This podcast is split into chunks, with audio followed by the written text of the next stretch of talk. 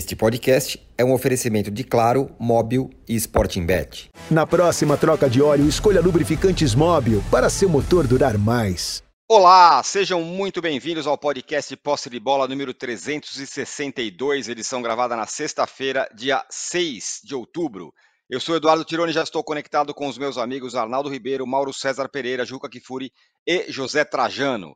No Allianz Parque lotado, o Palmeiras encerrou o seu sonho do tetra da Libertadores ao ser eliminado nos pênaltis para o Boca Juniors, do incrível goleiro Romero. Depois da partida, foram muitas perguntas ao Abel sobre a escalação inicial do Verdão e a entrada do Hendrick apenas no segundo tempo, quando o time melhorou. E o Abel Ferreira respondeu mal, mas ele errou. E o futuro do Palmeiras? O que virá pela frente? O Boca vai encarar o Fluminense na final, que será no Maracanã no dia 4 de novembro. O tricolor do Diniz tem uma virada épica sobre o Internacional no Beira-Rio. Pergunta é: favorito contra o Boca? O Diniz vai se colocando como um dos melhores treinadores brasileiros finalmente? E nesse fim de semana tem rodada do brasileiro com o Botafogo em crise e sem treinador após a saída do Bruno Lage. Enfrenta justamente o Fluminense, que está em estado de graça. O Flamengo ainda segue em compasso de espera sobre Tite e encara quem? O Corinthians, que também está em crise em Itaquera. E no Sul também tem crise. Tem Grenal com o Internacional em crise encarando o Grêmio no Beira-Rio. E a pergunta que fica é: será que ainda tem como o Botafogo perder esse título brasileiro, já que todas as outras competições vão se definindo? Temos aqui uma enquete é, muito bem bolada, depois eu falo um detalhe sobre ela. É, mas a pergunta é a seguinte: é muito bem bolada hoje, viu? Qual o melhor treinador atuando no futebol brasileiro? É o Abel, ontem eliminado, mas que tem um trabalho aí de longo prazo muito bom. Dorival Júnior, campeão da Copa do Brasil com São Paulo e o ano passado campeão com o Flamengo. É o Diniz, que fez o que fez e tá, chegou na final da Libertadores? Ou é o Voivoda do Fortaleza? Essa é a pergunta da nossa enquete. Eu peço que vocês nos deem likes, inscrevam-se no canal do All Sport, porque estamos chegando a um milhão de inscritos e queremos aí a sua colaboração. É, bom dia, boa tarde, boa noite, José Trajano. Bom dia, boa tarde, boa noite. Você falou que ia fazer uma, um registro, uma ponderação em relação à enquete e não fez. É, a, a, a, enquete teve uma colaboração. Antes de você detonar, eu já vou avisar que ela não é só minha. Ela é colaboração de um grande é, é, espectador aqui do Posse de Bola, o Rodrigo Calone. Ele que sugeriu essa enquete, eu adorei. Por isso que eu, que eu coloquei. Então, Trajano, se você quiser detonar, você pode detonar a mim e ao, e ao Calone. O Zé, o Zé quer detonar com base. Isso. Esse Calone, eu vou te contar um negócio, hein?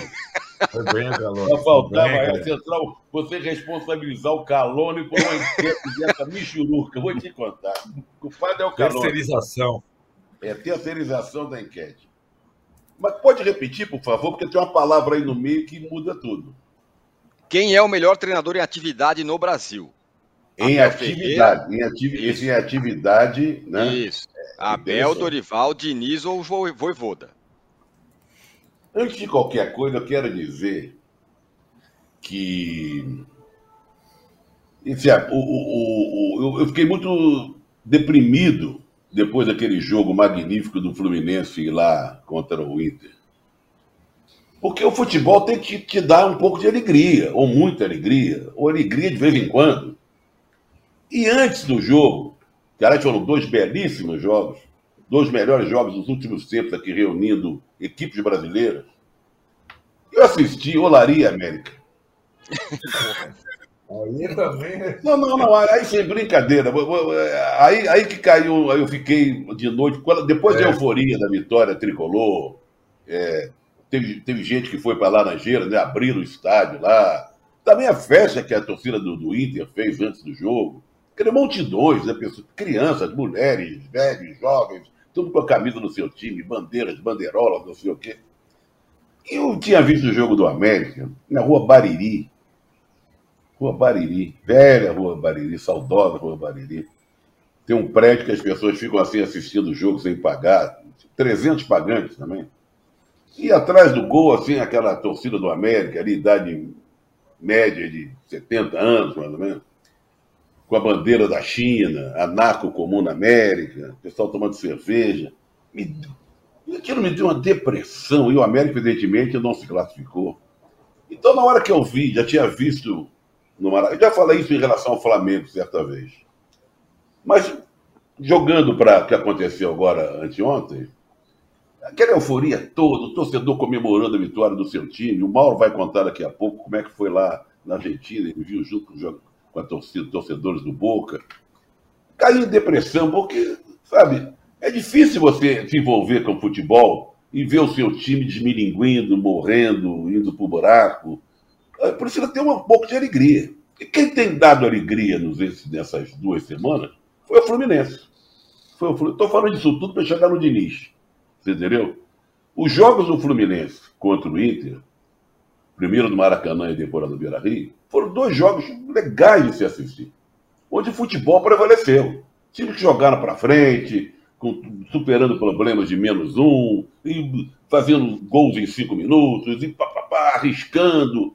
Então, esse trololó todo que eu fiz aí, eu vou votar no Diniz, que eu acho que pelo menos é mais criativo, ele, ele ousa mais, ele conseguiu levar o Fluminense brilhantemente para a final da, da Libertadores, porque a julgar, não só a julgar por esses dois jogos, eu acho que ele soube sabe? Pegar o John Kennedy, aproveitar bem esse menino, é, usar bem as peças que tem, são velhos. Ele tem uma velharia danada no Fluminense, inclusive. Né? Tem jogador com mais. Tem dois jogadores com mais de 40 anos.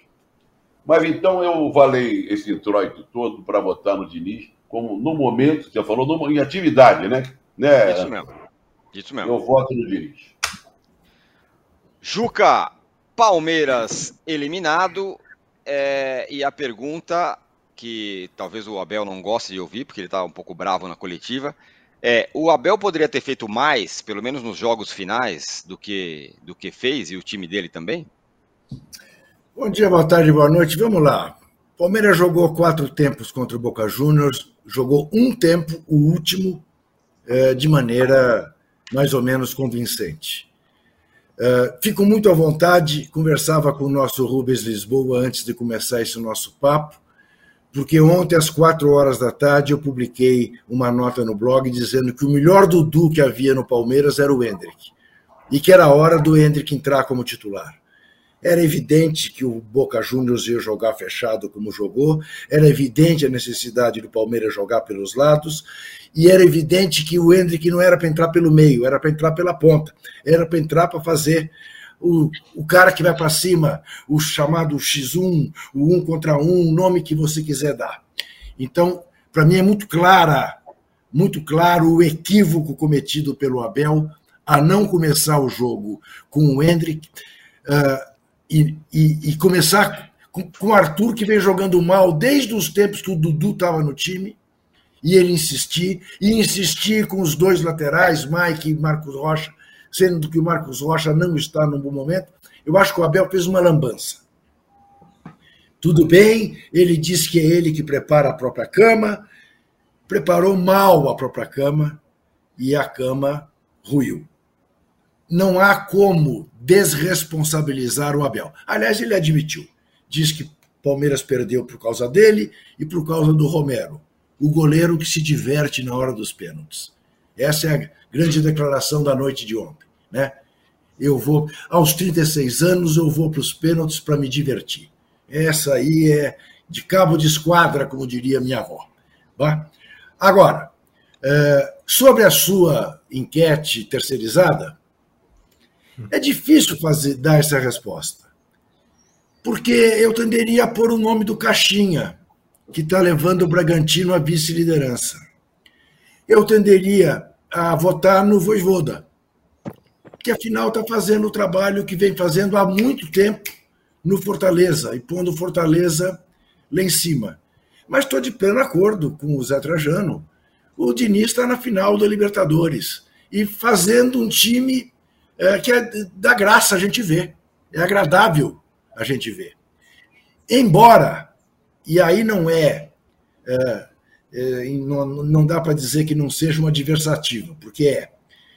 Mas o que nós estaríamos dizendo se o Ener Valência tivesse feito um dos dois gols claríssimos que ele perdeu. Ah, o Diniz abdicou completamente de qualquer uh, uh, pensamento tático uh, moderno. Ele empilhou atacantes, deixou o Fluminense desguarnecido. Estava na cara que o Inter ia fazer um gol no contra-ataque. Né? Não, como deu certo, a gente saúda a coragem dele. Coragem que eu diria também que não tinha muito outra alternativa, porque perdido por um, perdido por dez. Então ele fez o que fez. Jogou todo mundo. Jogou com consciência, jogou com os jogadores sabendo o que eles deveriam fazer, mas tanto isso é verdade que tão logo o Kennedy empatou o jogo, ele pôs o Marlon para recompor a defesa. Estava satisfeito com um a um. Vamos para os pênaltis.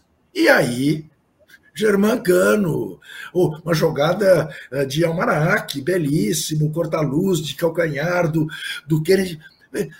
Nada a opor, ao contrário, aplaudo, aplaudo e quero dizer uma coisa. Torcerei muito para o Fluminense não apenas ganhar do Boca, mas para o Fluminense fazer com o Boca o que fez com o River Plate, golear. Porque não é possível que o Boca vá ser campeão com sete empates na parte final do campeonato. Vai ser hepta, vai ser hepta com sete empates, é isso? Imagine se fosse, se fosse um time brasileiro. Não, sim, Arnaldo e Vitor Birner estão amando. Né? Mas imagine. Não, eu sei, eu sei, estou brincando. Né? Uh, mas uh, é o pragmatismo levado à última potência. Né? Imagine se fosse um time brasileiro chegando à final da Libertadores desse jeito que o Boca chegou, graças a um goleiro extraordinário na hora do pênalti, que falhou no gol, a meu juízo. Falhou no gol. Embora tivesse muita gente na frente dele, um chute lá do meio da rua e nem tão colocado, era para ele ter pegado o pênalti, não pegou.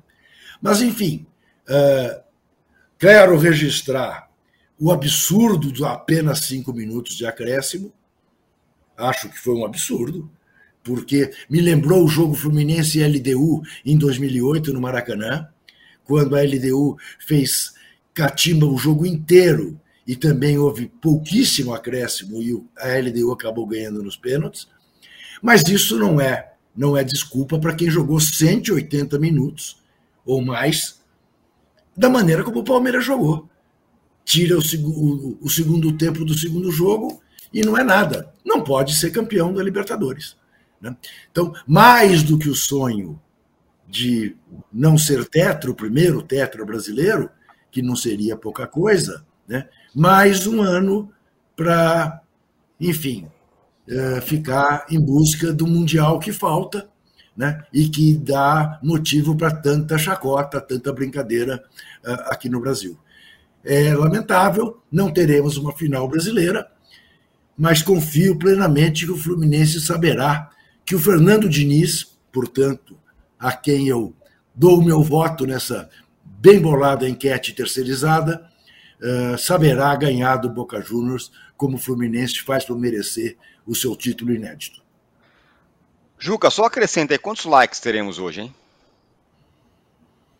Olha, diante das circunstâncias, como diz Arnaldo Ribeiro, sempre momentos de crise são momentos mais, mais causam maior audiência, não é? Uh, e temos aí uma crise uh, no Palmeiras. Veja que coisa, só o São Paulo ganhou o título importante no futebol de São Paulo neste ano. Eu quero 7.500 likes. Rapaz, olha, ousado, é. hein? Muito bem. Ó, o, o, o, Mauro César é, acompanhou de perto a classificação do Boca em Buenos Aires. Ele vai dar suas impressões já já, mas antes, Arnaldo, é, você vem falando sobre essa história do, da falta de elenco, elenco muito curto do Palmeiras. Acho que ontem ficou mais do que evidente isso, né? Porém, por mais curto que esteja o elenco, não dá para ter o Hendrick um pouquinho mais. Repito, o Abel não gostou de ser perguntado sobre isso o tempo todo, distribuiu umas pancadas lá. Aliás, bateu seu recorde. Com 30 segundos ele já tinha dado uma cacetada é, num, num jornalista lá. É, falar na vitória é mais fácil, né? Isso vale para todos os da enquete aliás. Vai, talvez o Dorival, que seja mais rodado, altere menos o tom da entrevista na vitória ou na derrota. Mas os outros, inclusive o Diniz, eu também votaria, concordo com os companheiros, além de tudo, técnico da seleção brasileira, campeão carioca, saiu da fila, ganhou um título. Também o Diniz fala de um jeito na vitória e outro jeito na derrota, né? ou, ou na adversidade. O Abel é muito assim, desde o início. É, e acho que o que ele é, ficou incomodado nas duas partidas foi com a pergunta de ter uh, quase uh, que morrido com uma ideia uh, solitária que não estava dando certo, o plano que o Juca descreveu, o plano pós-saída do Dudu, que não funcionou. E a, e a, digamos, a cautela talvez excessiva em relação aos garotos, que curiosamente ajudaram muito naquele primeiro título lá atrás, né? Aquele contra o Santos, outros garotos uh, que estavam no campo quando o Abel ganhou a sua primeira Libertadores pelo Palmeiras. E desta vez, além de contar com alguns garotos bons, ele conta com um garoto acima da média. É, isso está nítido. O Hendrick é muito acima da média. E no segundo tempo, diferentemente do que ele respondeu, não foi porque o plano tático dele simplesmente mudou porque o Palmeiras jogou melhor. Foi também porque os garotos entraram bem na adversidade, perdendo por 1 a 0 com o estádio cheio, com aquela responsabilidade, e foram é, bem na partida. Acho que agora, Tironi, é, o Abel tem alguns desconfortos. É, o primeiro, ele não conseguiu responder sobre as possibilidades do Palmeiras ainda lutar pelo título brasileiro. E elas, na minha visão, existem. É, então já tem jogo domingo contra o Santos e Barueri, elas existem. Porque o Botafogo oscila, mas o time dele, ele não parece ter força para buscar. Né? A segunda, o Palmeiras, assim como outros times aqui gigantes, vai precisar passar por uma reformulação. Esse vai ser o maior trabalho do Abel. Porque ele tirou o máximo desses jogadores. Alguns desses jogadores já passaram pelo ápice. O time não tem é, um banco à altura do time titular e, mais uma vez, quando perdeu um jogador importante, sentiu demais. Foi assim na Copa do Brasil diante do São Paulo, foi assim na Libertadores, agora diante do Boca Juniors. Então, o trabalho aí é, para 2024, permanecendo o Abel, ele tem contrato, vai ser muito mais difícil do que os ajustes de elenco que ele fez depois de ter vencido o Santos lá atrás pela Libertadores, aquela coisa, ah, o Felipe Melo serviços prestados, o William, Bigode, o Davidson. Agora o Palmeiras vai ter que é, ter um outro plano. O Palmeiras parecia muito sólido para essa temporada e, na verdade, é, depois de, de duas taças no primeiro semestre, no segundo semestre foi definhando. Em termos de conquista, em termos de atuação também. O Palmeiras não joga bem há algum tempo. O Juca falou dos tempos contra o Boca. Você pode pegar os outros jogos. O Palmeiras não vinha jogando bem. O Mauro falou isso há algum tempo. E, e, o Abel tem responsabilidade sim, ele é o comandante, porque é fácil só colher os louros da vitória. Quando quem foi o mais responsável, o maior responsável pelo título da Libertadores contra o Santos? Não vários, poder, talvez o Breno Lopes, que cabeceou uma bola improvável lá e entrou, mas o Abel capitalizou, escreveu livro e tal. Ele, como ele capitaliza sempre a vitória, ele também na derrota ele tem que dar alguma satisfação, né? E não é a imprensa brasileira ou algum que pergunta dessas situações, o torcedor do Palmeiras perguntava por que o Hendrick não jogava, não saía jogando e por que ele estava insistindo tanto num time que não funcionou em três tempos, conforme disse Juca Rifuri, no confronto contra o Boca. O Boca mereceu passar, na minha visão. Fluminense e Inter é uma outra história, mas o Boca mereceu passar. O Mauro, como eu falei, o Mauro está em Buenos Aires, portanto, tem a, a, o olhar é, do que aconteceu lá, de como foi a comemoração, como o, o Boca encarou essa, essa ida para a final. Mas também queria que você falasse, Mauro, sobre essa questão do, do Palmeiras agora.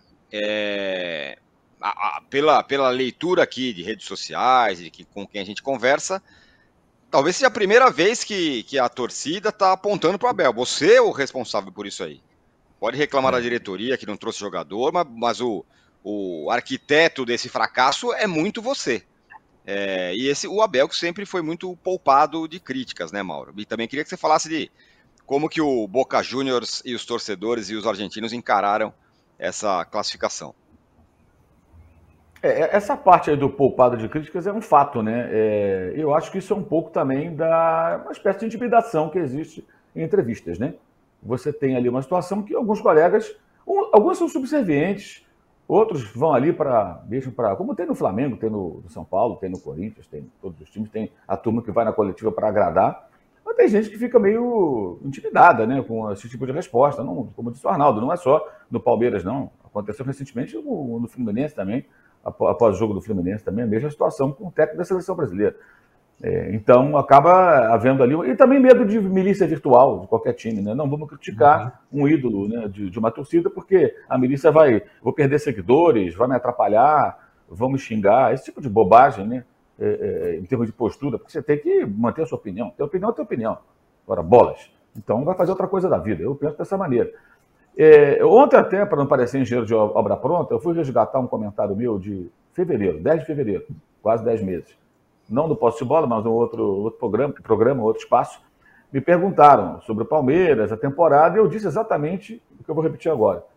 Era Campeonato Paulista, para o estadual o Palmeiras era favorito de fato, melhor elenco e tal, e ganhou o campeonato. É, mas para a temporada, quem perde Danilo e quem perde Scarpa teria que correr atrás. E quem vende Danilo, quem vende Hendrick, já está vendido, entre outros jogadores, e arrecada muito dinheiro, poderia direcionar parte dessa receita para a contratação de jogadores. E esses jogadores seriam importantes nesse momento. No transcorrer da temporada, o Palmeiras perde também o Dudu. Então ele perdeu o Scarpa, o Danilo e o Dudu. Gente, é óbvio que tem uma queda de qualidade técnica vertiginosa nesse time do Palmeiras, no elenco.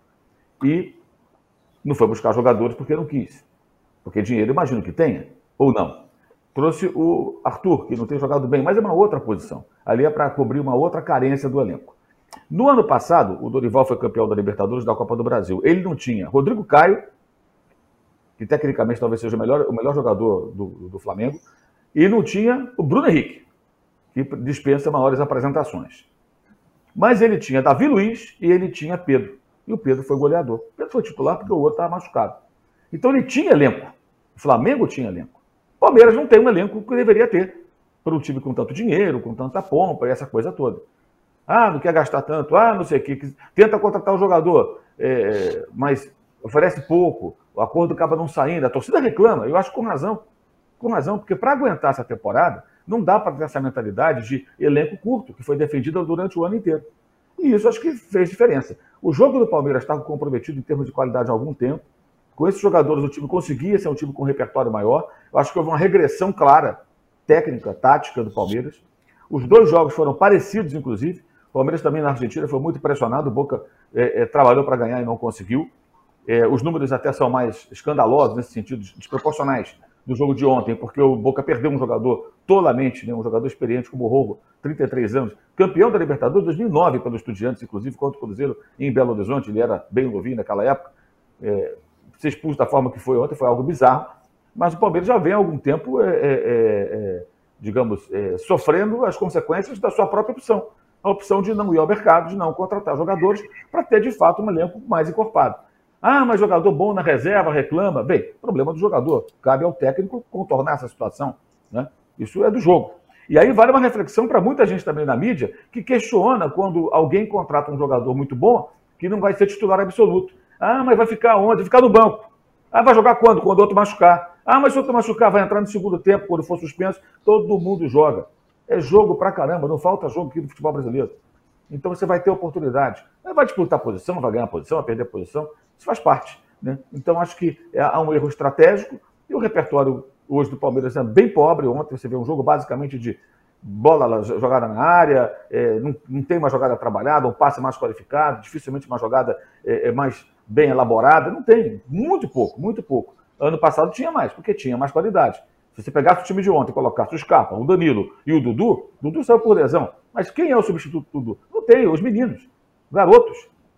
Né? São, são vários garotos. Uma coisa é ter um, dois garotos. Outra é você ter vários garotos entrando para solucionar. Então tem um erro estratégico Muitos torcedores do Palmeiras reclamaram disso ao longo de todo o ano né? Isso aí é fato. Eu acho que eles tinham razão, concordo, sempre concordei com esse, com esse ponto de vista, porque se você não tem grana, você vai se virar com o que tem. Se você vende jogadores por tanto dinheiro, agora, o que não dá é uma mentalidade que parece ser assim: eu vendo bem, mas não quero pagar muito para contratar. Amigo, esse é o mercado do futebol. Ele é maluco mesmo, os valores são é, é, extravagantes, exorbitantes muitas vezes. Mas se você vende um garoto de 16 anos, agora tem 17, Ender, podendo chegar, dependendo do desempenho dele, do Palmeiras e do Real Madrid a 60 milhões de euros, que vai se transformar num recorde do futebol brasileiro se atingir essa meta, que depende, depende de metas né, a serem atingidas, se atingir esse valor. Então você vai ter que gastar alguns bilhões também para trazer jogadores bons. E realmente eu acho que isso parece fora, parecia fora é, é, é, dos planos do clube. E quando é o clube, é da presidente até a comissão técnica. Porque nisso me parece, pelo menos, sempre tive a sensação de que havia um entendimento. Porque sempre teve esse discurso do elenco enxuto e tudo mais. E aqui, o Boca, a torcida, eu assisti o jogo numa pizzaria, num bar, muitos torcedores do Boca. É... O que me chama a atenção é que, assim, no momento que terminou o jogo, empatado, eles praticamente já comemoravam. Porque o senhor Romero, ele, ele tem, na, na sua trajetória é, é até agora no, no, no Boca, 23 pênaltis que ele enfrentou, 12 ele defendeu. 52%. É impressionante. E o Rossi, que hoje está no Flamengo, também era pegador de pênalti. Não sei se é coincidência, mas o Boca tinha um goleiro bom nesse quesito e foi buscar outro que também é muito bom, talvez melhor ainda, fazendo esse tipo de trabalho. E o Everton voltou a defender um pênalti ontem, do Cavani, se não estou enganado, quatro anos ele defendeu um pênalti, uma coisa assim. Posso estar enganado no tempo, mas é um período longo em que ele não pegava um pênalti. Acho até que ele fez a parte dele, né? porque defendeu um. E do Cavani, o primeiro. Não, não dá para responsabilizar o goleiro.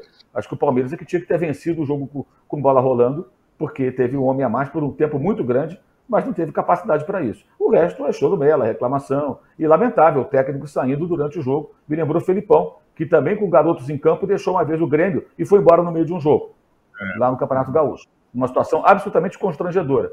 Quando o comandante sai dessa maneira, realmente é porque o barco está afundando.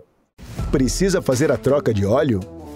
Escolha os lubrificantes Móbil para seu motor durar mais.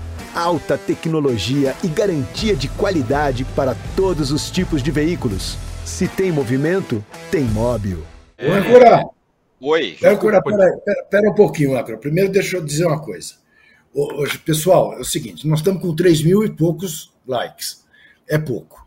Está completando quase meia hora de programa. Eu quero 7.500 e, e vocês, faz favor, não me deixem passar vergonha. Não custa nada.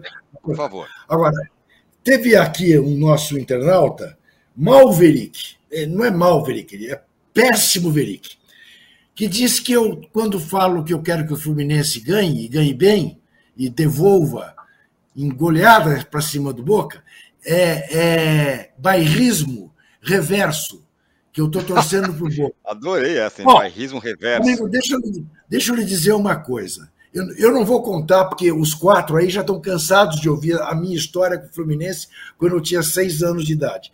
Mas vou te mostrar só isso aqui, ó. Veja se você percebe o que, que é isso. Sabe o que, que é isso aqui? Isso aqui é a medalha Nelson Rodrigues, que eu ganhei do Fluminense. Tá bom? Oh. Quer dizer, então, não me venha com essa conversa de bairrismo. Sou filho de mãe carioca, vou torcer desbragadamente pelo Fluminense, ok? Passe bem. Muito Segue bem.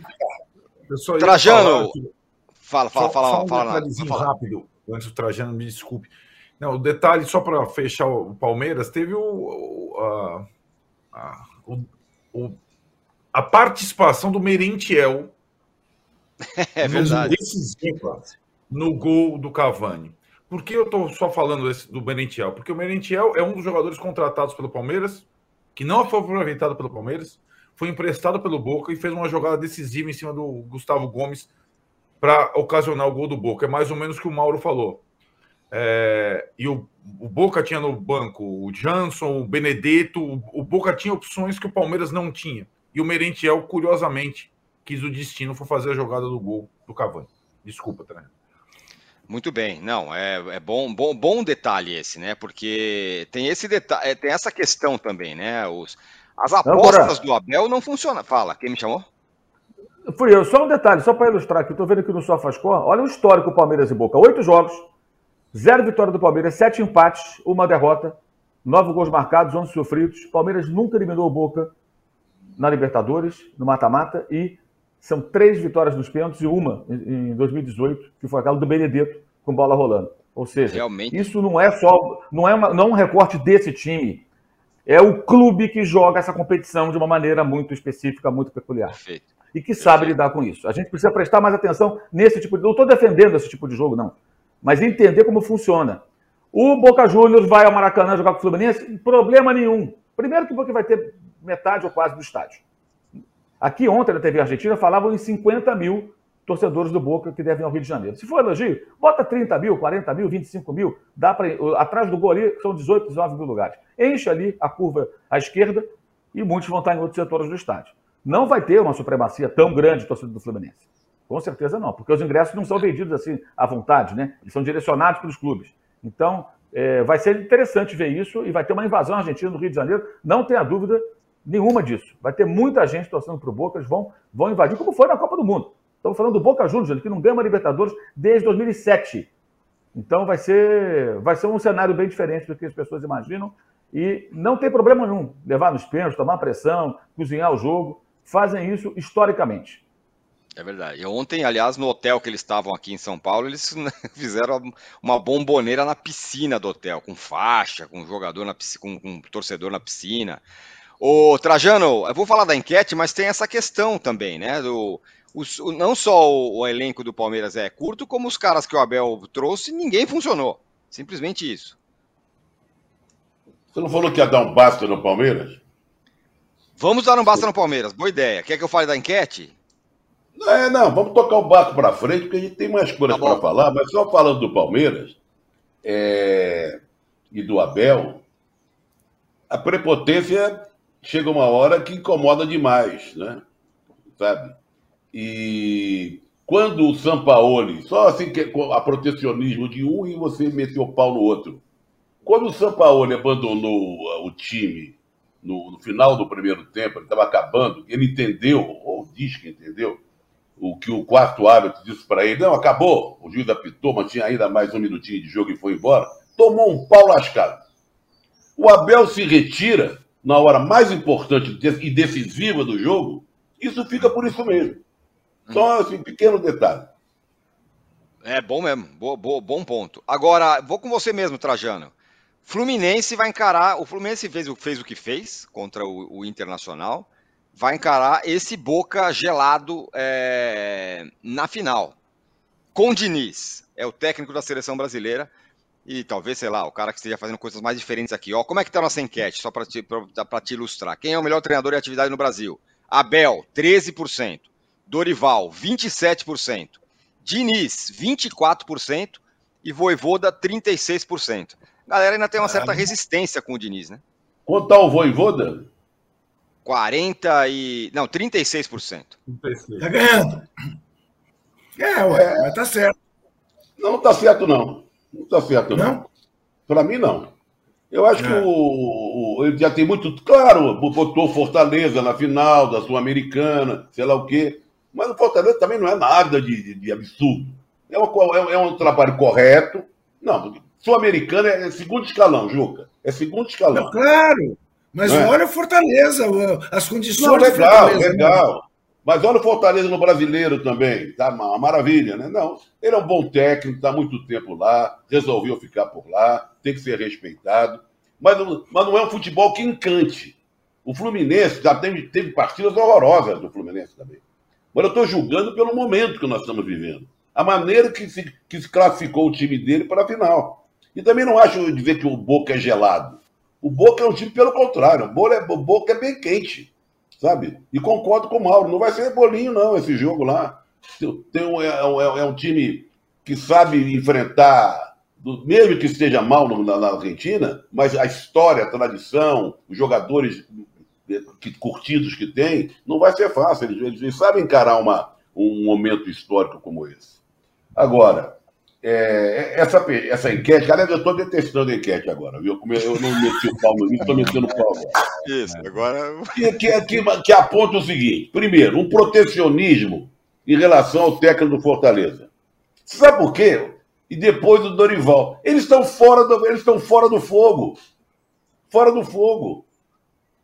O momento agora, para o momento agora, estou falando com o, o, torcedor, torcedor na rua, no trabalho, agora, ali no botequim, tomando café, encostado a barriga no, no balcão.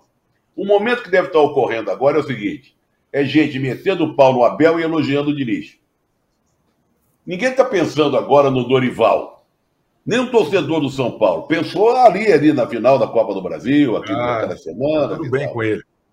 Né? Ele era estar quieto no canto dele. Então, aliás, o Dorival é mestre nisso. Ele não se expõe muito. Se expôs até um pouquinho mais quando o time ganhou. Mas na hora do, do, do, do confronto, esse confronto aí, para mim, está se dando entre o Abel e o Diniz. Mas a enquete é, conduz a pessoa a votar no, no primo pobre, vamos dizer assim. No primo pobre. Ou então naquele um comportamento classe média meio é, gelado, sabe? E tira fora os caras que são mais contentes, é, mais brigões, mais, mais viscerais, expostos, mais, viscerais, mais é. expostos, você entendeu? É. Que no caso é o Abel e o Diniz. Porque o Diniz também não é flor que se cheira em coletiva, não. E em não. coletiva ele, ele é meio. Vocês já falaram isso, ele é meio Abel nas coletivas, não é? é.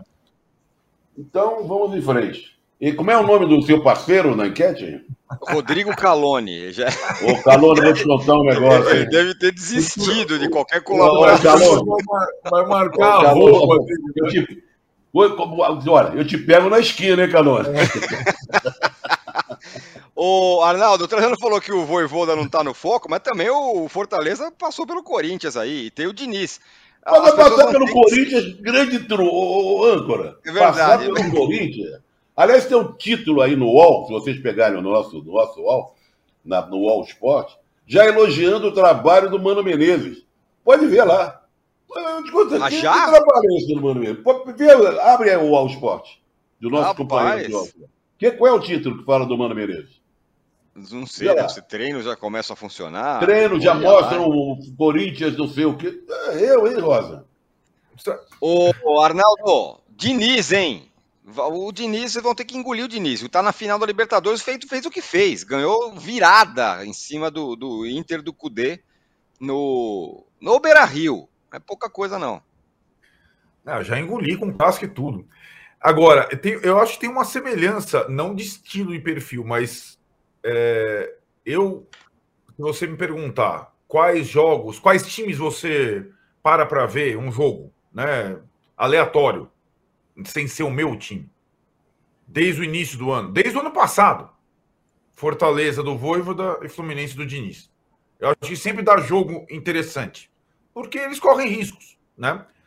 Agora, é aquilo, vem de sempre quando eles estão é, é, vencendo aquela pergunta você gostaria de um dos dois dirigindo o seu time? Essa é uma outra questão. Porque o correr riscos, às vezes, significa também é, abrir mão e deixar passar e deixar vitórias e campeonatos pelo caminho. Mas é indiscutível que é o ano do Diniz, né, Tirone? O cara conseguiu, enfim, um título, vencendo o estadual sobre o Flamengo. A trajetória na Libertadores impressionante. Fluminense volta à final depois de muito tempo. É, e acho que do lado, embora concorde com o Trajano sim, a Sul-Americana é nível 2, é, o, di, diante do, do que o Fortaleza tinha na temporada, acho que o Voivoda também conseguiu é, essa, essa proeza de levar o time à final. E vão ser finais legais.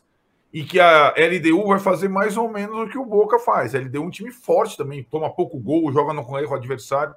Vão ser, a final da Sul-Americana, em Maldonado e a final da Libertadores no Maracanã serão palpitantes. A única questão é que é, essa situação é, do Fluminense na final e a trajetória, o, se, se é para dividir por tempos, né, o Fluminense não foi é, melhor que o Inter em nenhum tempo da decisão, mas foi em alguns períodos dos dois jogos, justamente nos períodos mais difíceis. E, e, acho que aí tem uma coisa interessante que você que uh, o momento de cada clube ele acaba contagiando para o bem ou para o mal quem está em campo jogando. O Internacional tem uma bigorda nas costas. Cara. O Internacional está numa fila gigantesca, não consegue ganhar nem estadual. E quando está quase lá, qualquer adversidade se transforma numa catástrofe.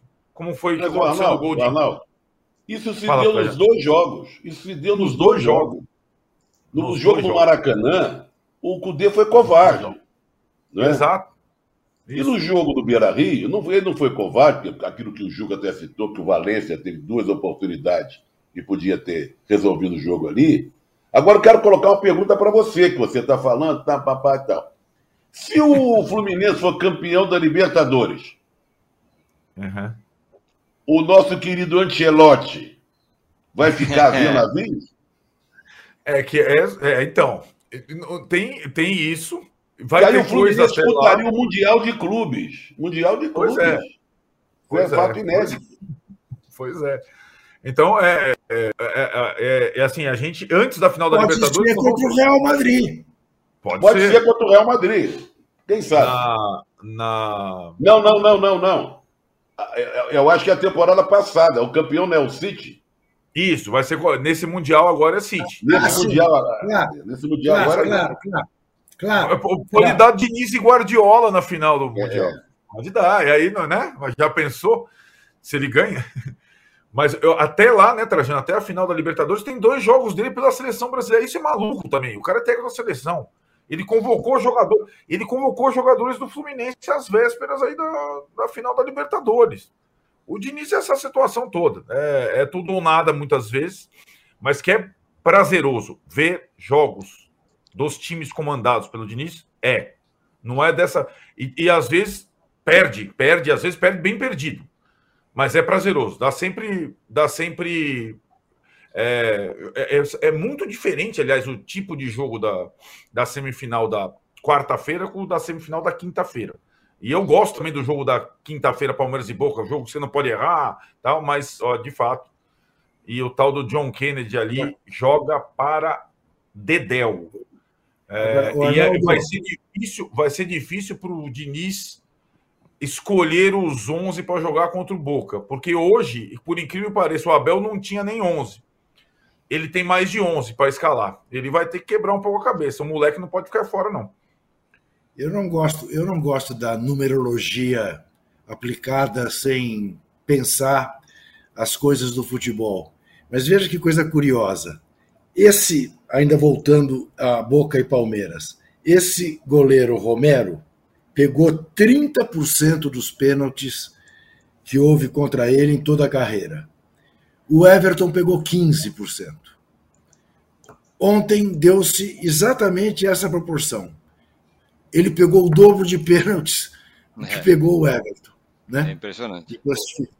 Impressionante impressionante. esse Romero. Você sabe que a torcida do Corinthians está chamando ele de El Cássio.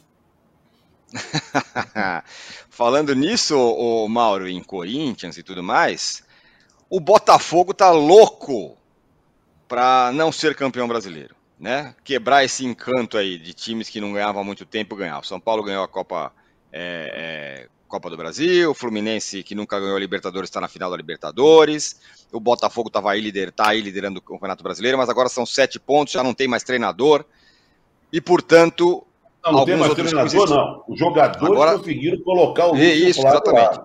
Aí, aí a prova cabal de que técnico derruba treinador, sim. Dessa vez de maneira. Jogador. De maneira. É, técnico derruba Jogador. joga, é, treinador. É, treinador derruba até. Jogador derruba treinador. Epa, jogador derruba treinador. Isso. É a Mas, Mauro, democracia botafoguense, rapaz. isso mesmo. É, Mas, Mauro-. Nesse fim de semana, tem o Corinthians capengando, mas agora com o Mano, que o Trajano falou que tem matéria no UOL, Oh, falando que o, tra- o é. trabalho já, vai, já está rendendo.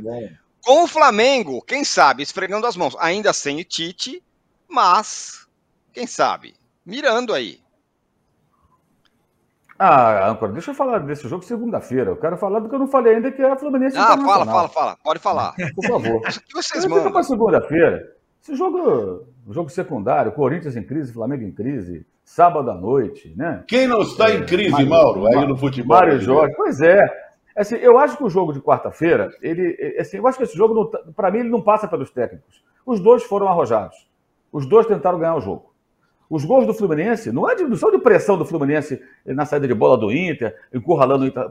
São- gols de, de contra-ataque, de transição. Vamos lembrar. Primeiro gol, a bola recuperada, o Cano aciona o, o John Kennedy, o René dá condição para o John Kennedy. Aliás, o René só fez bobagem defensivamente nos dois jogos. E ele não consegue tirar a bola que entrando mansamente se desequilibra, cai com a bola dentro do gol, um desastre. E o outro gol é uma jogada novamente rápida do Fluminense. Johnny Gonzalez, que entrou no lugar do Guga, faz o, um cruzamento, um passe, né, cruzando a bola para o John Kennedy, que faz a deixadinha com, com, calcanhar, mais ou menos, para o Cano, que não falha praticamente, ele é quase infalível, né? Marcar o gol. Mas vamos recuperar o que aconteceu antes. Os vários vilões, que se, candidato, candidatos a vilões no jogo. Fábio falhou no gol do Internacional, escorregou. Se termina 1 a 0 ele seria o vilão. O gol que o, que o, Valência não marcou, porque o Nino travou naquela arrancada do Valência, começa num momento que o André escorrega, não dá combate, e aí abre aquele boqueirão e o, o Valência corre metade do campo quase com a bola. Na hora que ele vai finalizar, o Nilo faz uma ótima cobertura, ele não consegue chutar. Chuta travado. O gol de cabeça que perde o Valência é uma bola parada que o Alan Patrick, novamente, já tinha colocado a bola na cabeça do mercado, põe na cabeça do equatoriano, ele consegue cabecear para fora. E o outro gol que ele perdeu, que foi o mais incrível, que ele correu com a bola e chutou para fora, no lado errado, era para bater cruzado, bateu na, na direção do, do, Fábio. O Depenha, que veio do banco, foi quem fez o passe. Numa bola que o Marcelo escorregou. Ali o Marcelo poderia ter sido vilão se faz o gol ali o Valência. O Marcelo tentou cavar uma falta ainda, que não houve, e o Depenha faz um belo passe, e o equatoriano Valência entra sozinho e perde o gol. Então acho que o, o, o Inter tentou ganhar, o Inter foi corajoso, o Cudê, como fez contra o River Plate, foi em busca da vitória, não se contentou com 1x0. A, gente critica, né? Quando o técnico fica ali abraçado com 1x0. Ele não sentou no 1x0, ele foi buscar o segundo. E as chances surgiram. Se elas não surgissem, olha, o cara botou o time para ataque, é uma porcaria, não criou nenhuma chance de gol, o Fluminense virou o jogo. Ah, não. O jogo esteve nas mãos do Internacional. O Fluminense não fez um grande jogo, mas foi muito mais é, eficiente, graças aos seus jogadores. Eu acho que foi muito mais jogadores que as mudanças do Diniz são arrojadas. Sim, mas os jogadores executaram de uma maneira que o adversário não executou. O Valência poderia ter colocado o Inter com 2, 3 a 0, gente. Muito antes da virada do Fluminense. Então foi um grande jogo, mas acho que passa muito pelos jogadores. O Valência perder aqueles gols é um negócio bizarro, bizarro. Um jogador de Copa do Mundo. O cara, sem ele, o Inter dificilmente teria chegado onde chegou. E é impressionante, assim, eu não me lembro assim, de um jogador desse calibre perder gols tão fáceis e enterrar o seu time como no Rio também, houve também, aí houve, um, acho que teve o Cudê, teve os jogadores, o Inter não matou o jogo quando estava 2 a 1 cedeu 2 a 2 porque o Cano não falha. E o Cano precisa ser mais observado, mais elogiado. Tá? É impressionante. O cara tem uma média de gols absurda, ele tem números assustadores, tem 12 gols em 11 jogos nessa Libertadores, quatro assistências, ele deu passe para o John Kennedy, ele fez o gol da salvação lá no Maracanã naquela virada e fez, teve a chance, teve duas finalizações para o gol. Na segunda, ele foi lá e virou o jogo do Fluminense. É incrível o que ele faz. É um negócio que não tem paralelo. É, é impressionante. 35 anos. O jogador chega a ser estranho. Ontem até a gente conversava aqui com colegas argentinos sobre ele. Começou no Lanús, garotinho, passou por Colón, é, Chacarita, foi aí pelo México, pela Colômbia, surgiu, surgiu no Brasil aos 32 anos e é incrível o que ele faz. Esse jogador merece, de fato, ser é, mais elogiado, mais citado é, porque o que ele faz é impressionante. O John Kennedy é ótimo, o Diniz foi muito bem resgatado, agora teve uns probleminhas aí, né? Foi emprestado à ferroviária, mas o Germancano é monstruoso. O que ele faz é um negócio sério. Vários erraram. Fábio errou, André errou, é, Marcelo errou. O Cano não erra. Ele vai lá e bota para dentro do gol. É impressionante a frieza dele, a capacidade dele. E o Internacional vai ser amarelão também lá em Porto Alegre, né? Foi eliminado pelo Belgar ano passado, na Sul-Americana, pelo América eh, na Copa do Brasil esse ano, tudo no Beira Rio pelo Caxias no Campeonato Gaúcho e agora pelo Fluminense na Libertadores. Dizer, não é um problema do Cudê, nem tem Grenal domingo. Não é um problema só do Cudê ou do Enervalência. É um problema que está no Internacional, como falou o Arnaldo. O time não ganha nada há muito tempo e nessas horas o time fraqueja. É, é inexplicável. É um negócio realmente que. Não, Maurício não era nem o Cudê, né? E não era nem o Cudê nesses jogos que não, citou aí. Não, o, oh, em, em, dois, voltou em 2020, agora. É, é. Em 2020 podia ser campeão brasileiro jogando em casa contra o Corinthians completamente de pneu arriado, não conseguiu ganhar o jogo aquela vez. Mas olha, eu tenho, eu tenho, uma, eu tenho uma, um... Era humano nesses jogos aí recentes. Era humano. humano. E antes teve, o, e antes teve o Globo, era o Cacique Medina. Isso. Que é um recado, tirando o Cássio, que é o grande pegador de pênalti, que os outros goleiros do Brasil podem começar a pegar melhor, ser mais é, artistas, se divertirem, ou então irritar o, batedor de pênalti e sair muito bem nas cobranças de pênalti. Teve um jogo América e Fluminense do Maracanã, o Pinheiro, zagueiro central do Fluminense, que jogava de meia riada, jogou titular da Copa de 54, era o cobrador oficial do Fluminense, porque ele dava uma senhora cacetada. Pênalti contra, a favor do Fluminense contra o América. Pinheiro tomava distância, correu para a bola. Quando chegou perto da bola, quem chega para abraçá-lo? O Ari, goleiro do América, que abandonou o gol, saiu correndo para abraçar o Pinheiro na hora da cobrança. Ficou todo mundo, o que está acontecendo no, no Maracanã, os torcedores, aquela coisa toda. Aí naquela época tinha repórter de campo atrás do gol, né? esclareceram depois. E o Pinheiro xingou o Ari, o Ari xingou o Pinheiro, depois o, Ari, o Pinheiro cobrou e foi gol. Mas deu uma confusão, quase que o Ari pega a, a cobrança. É que tinha morrido o pai do Pinheiro na véspera. Rapaz. É, aí o Ari resolveu dar condolências, um abraço, na hora, na hora da pênalti. cobrança do pênalti. Rapaz. Na hora que o Pinheiro correu, o Ari correu também e se abraçou com o Pinheiro. Minhas condolências, meus pesos, e tal. É uma hora de artifício na hora da cobrança do pênalti. Nunca lembro do Valdir Pérez. Valdir Pérez passava a mão no bumbum do. do é, é. Aqui, ó, galera mandando chats aqui, ó. O Palmeiras, ao contrário do Flamengo, não gera tanta receita de outras fontes que não sejam vendas de jogadores e premiações. O clube tem várias dívidas e um ano sem título como esse pode ser muito perigoso para o orçamento, diz aqui o Felipe Barros. É, então, acho que esse ano, o ano não acabou, mas está mostrando que também dinheiro não é tudo, né? Os dois mais ricaços estão aí até agora, Flamengo, inclusive. Agora, sobre, sobre Germancano ainda, você sabe que eu escrevi um bilhete aberto para o Lionel Scaloni pedindo a ele que faça uma homenagem ao Cano. Convoque o Cano para um jogo que seja, que, para que ele possa vestir a camisa da seleção argentina. Não estou discutindo se tem lugar para ele na seleção argentina, não discuto a qualidade dos centroavantes que a Argentina tem, mas custa fazer homenagem a esse rapaz. Ele não é apenas o artilheiro do. do tem feito gol no, no futebol brasileiro, é o artilheiro da Libertadores. Pombas, não custa. Eu acho que seria um gesto tão bonito, né? O Cano poder jogar um jogo contra o Peru, contra a Venezuela, nessas eliminatórias aí. Aliás, nem. Bom, nem, nem, nem quero falar disso. De Copa do Mundo. De Copa do Mundo em seis países. Estão de brincadeira. É. O Caleri não, não merece convocação? Não, deixa não, veja diferente. Primeiro que o Caleri é mais jovem. Tô brincando, tô brincando. Mas o Caleri não tem a participação que o Cano tem, Sim, né? No, hoje no futebol mundial, né? É, o Mário Filho aqui, que é homônimo do, do, do, do, jornalista que dá nome ao Maracanã, fala: Amigos analistas, amigos analistas, não será justo um time que abre mão de jogar bola no antijogo seja campeão das Américas. Ontem o ineficiente, é. ontem a ineficiência do Palmeiras que, que pegou, dizer aqui o Mário Filho, olha, é o jeito do Boca jogar e é assim. Como disse o Mauro, não se importam com isso. Dois jogos, e, foram dois foram jogos. Dois jogos o, jogo da, da, o jogo da Bomboneira, o Boca buscou a vitória o tempo todo. E o Palmeiras isso não mesmo. criou praticamente nada, só se defendeu. Criou Tem razão, pouco. Mas, toda razão. É, a gente não pode ficar com recorte de um jogo. É, é mata-mata, é, jogo em casa, jogo fora. É, é assim que funciona. Verdade. Né? Isso mesmo. Então, aqui, aqui na Argentina, o Boca encurralou o Palmeiras e buscou a vitória. E merecia vencer. E ontem foi o contrário. Mas o, o, Boca não foi competente aqui, o Palmeiras não foi competente aí. Os dois não tiveram capacidade. Aliás, já estava é desenhado que ia ser empate os dois jogos, né? A gente falava isso lá atrás, porque os dois empatam muito. Palmeiras, ó, Palmeiras não ganhou em casa do Atlético Mineiro, foi 0x0. Não ganhou em casa do Deportivo Pereira, foi 0x0. E não ganhou em casa do Boca, foi 1x1. O Palmeiras não venceu nenhum jogo, gente. Nessa uhum. mata-mata jogando no seu estádio. Ganhou do Pereira 4x0 fora e ganhou do Atlético 1x0 em Belo Horizonte. Mas em casa não ganhou de ninguém. Então, está reclamando do que o Palmeiras? Está muito bem eliminado o Palmeiras. Vamos falar que é real. Está muito bem eliminado o Palmeiras da Libertadores. Não jogou para ser campeão de nada. E não está jogando bola há muito tempo.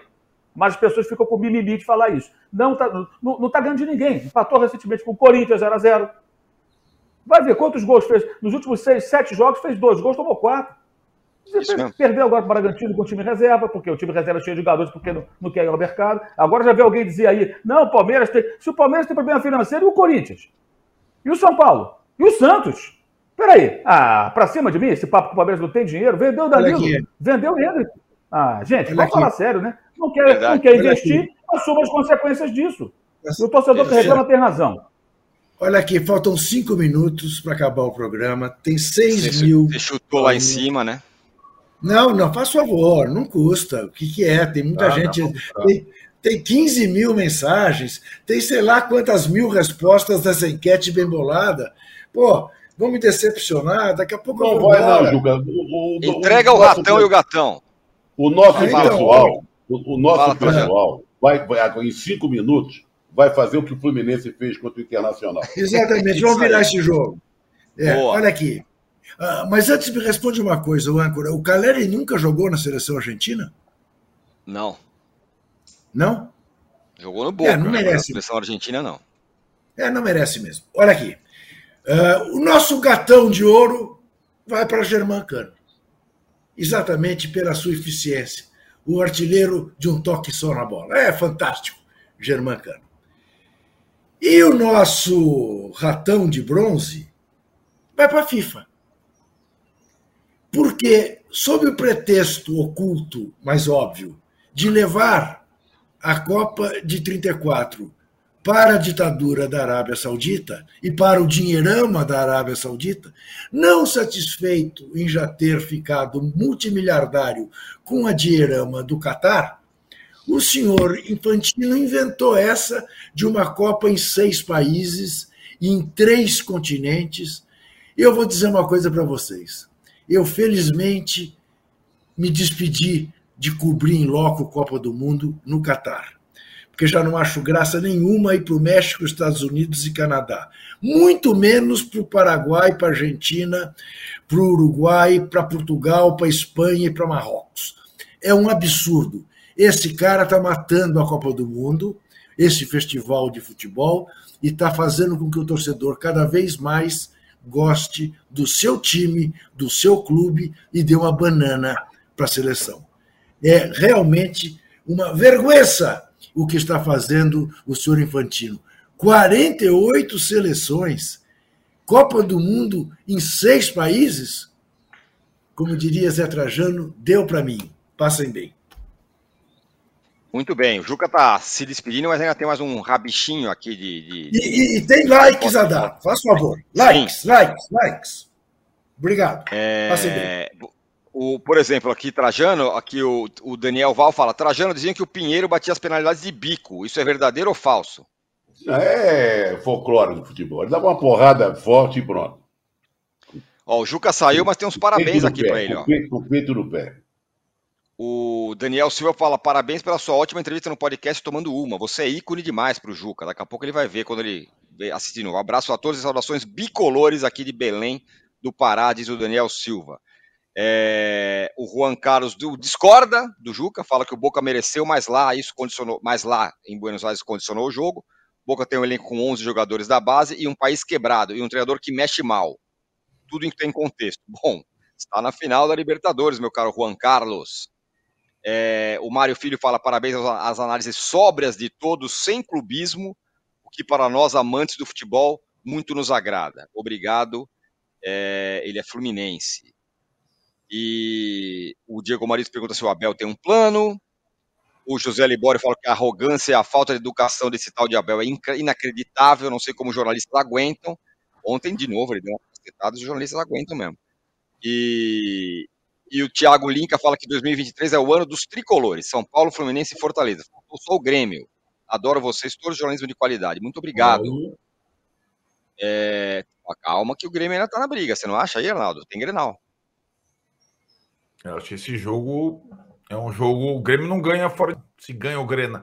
Se ganha o Grenal domingo, é, pode se aproximar do Botafogo e coloca o rival numa situação delicadíssima se Corinthians e Internacional perderem na rodada, o Inter tem chance matemática de entrar na data FIFA na zona de rebaixamento. Né? Se perder o seu clássico e se o Goiás, o Santos e o Vasco ganharem seus jogos, o que não me parece impossível. Então, é, depois dessa aposta toda na Libertadores, tem a dura realidade do Brasileirão. E assim como o Corinthians, né? Tem eleição, tem briga interna, tem confusão. Final de ano para Inter e Corinthians promete, cara. É.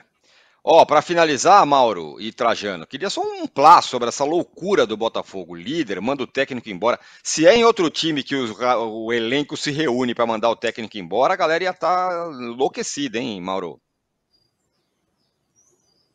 Agora você está mutado, Mauro.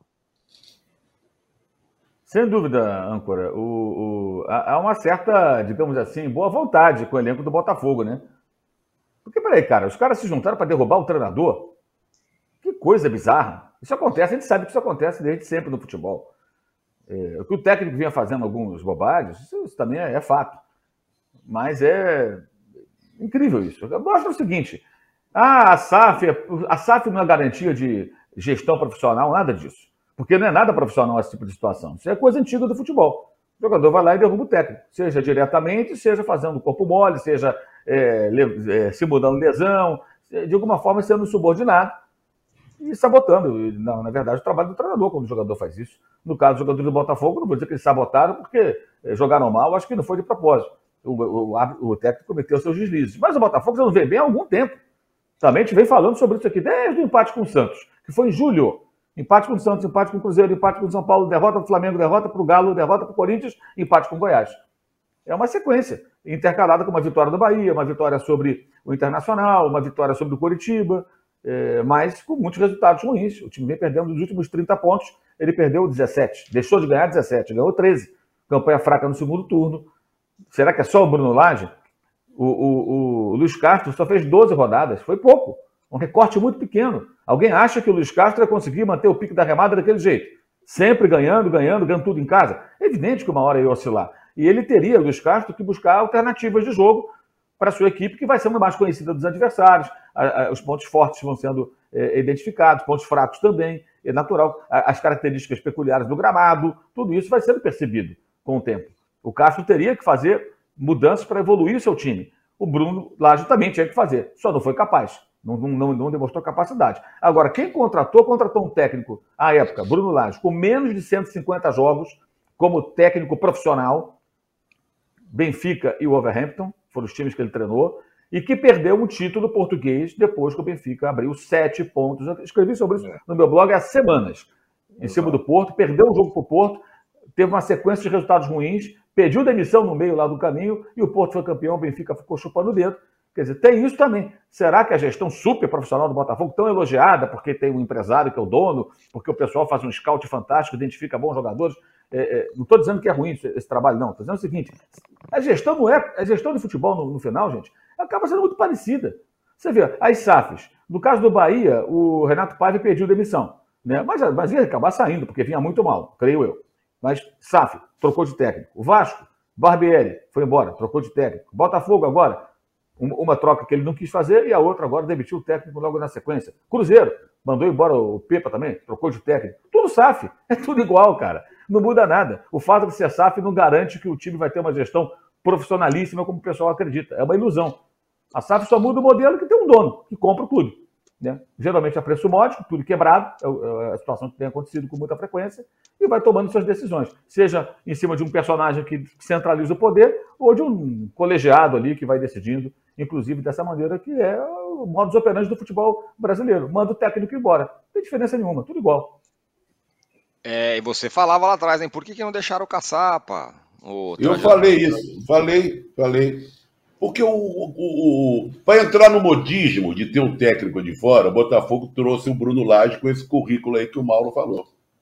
Precisando, todo mundo pegando técnico estrangeiro, português, argentino, não sei o que, então vamos trazer um.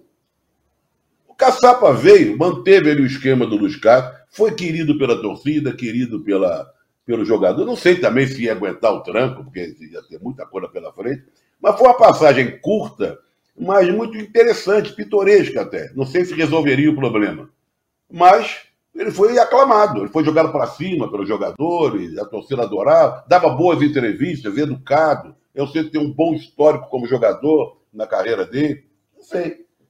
Está complicado. É mais um time em crise. Você vê, o líder está em crise, o Palmeiras está em crise, o Flamengo está em crise, o Corinthians está em crise. É um show de crise do futebol brasileiro. É a rodada da crise. É isso mesmo. É a rodada. Ó, oh, nossa Porque ficou assim, foi lembrado aí, se o Internacional perder, teve, ele sai de uma, de uma, decisão que podia ser finalista da Libertadores para ficar na zona do rebaixamento. É, aí é crise, crise também. Ó, nossa enquete ficou assim, ó. Quem é o melhor treinador em atividade no Brasil? Abel Ferreira, 13%. Dorival Júnior, 28%. Fernando Diniz, 24%. Juan Pablo Voivoda, 35%. Chegamos em 7,2 mil likes. Nada mal, hein? E ó, é o seguinte, aqui no, no All Sport, é, às 11 horas, daqui a pouquinho tem o de primeira com o PVC, às 3 da tarde tem o jogo certo com o Rafael Bellatini, e eu volto às 18 horas com o fim de papo. Valeu, Arnaldo, valeu, Mauro, valeu, Trajano. Audiência muito legal hoje. Segunda-feira estaremos de volta para falar da rodada de clássicos do brasileiro. Valeu, tchau!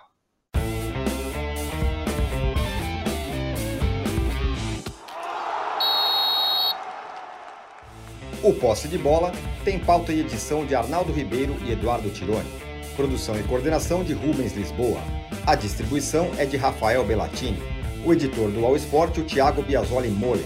Editor assistente do All Sport, Patrick Mesquita. A operação de ao vivo é de Paulo Camilo e Fernando Moretti. Coordenação de operações de Danilo Esperandio. Motion Design de Felipe Dias Pereira. Direção de arte de Daniel Neri e Gisele Pungan. O editor-chefe do Allmove é o Felipe Virgílio. O editor-chefe de esportes, o Bruno Doro. O gerente-geral de imóvel, Antônio Morel. Gerente-geral do All Sport, José Ricardo Leite. E o diretor de conteúdo do UOL é o Murilo Garavello. Qual?